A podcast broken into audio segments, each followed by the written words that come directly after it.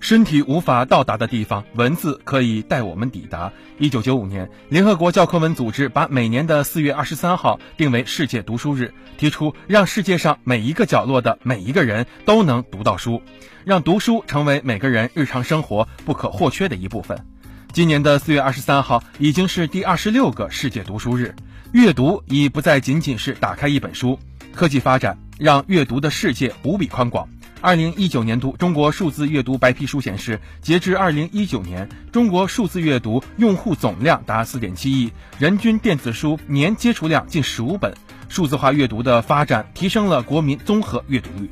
从木读、竹简、棉帛、纸张到数字化载体，阅读的介质在变化，但不变的是阅读的本质，帮助人们在动荡的世界里增强心灵韧劲儿，开启生命智慧，构建精神家园。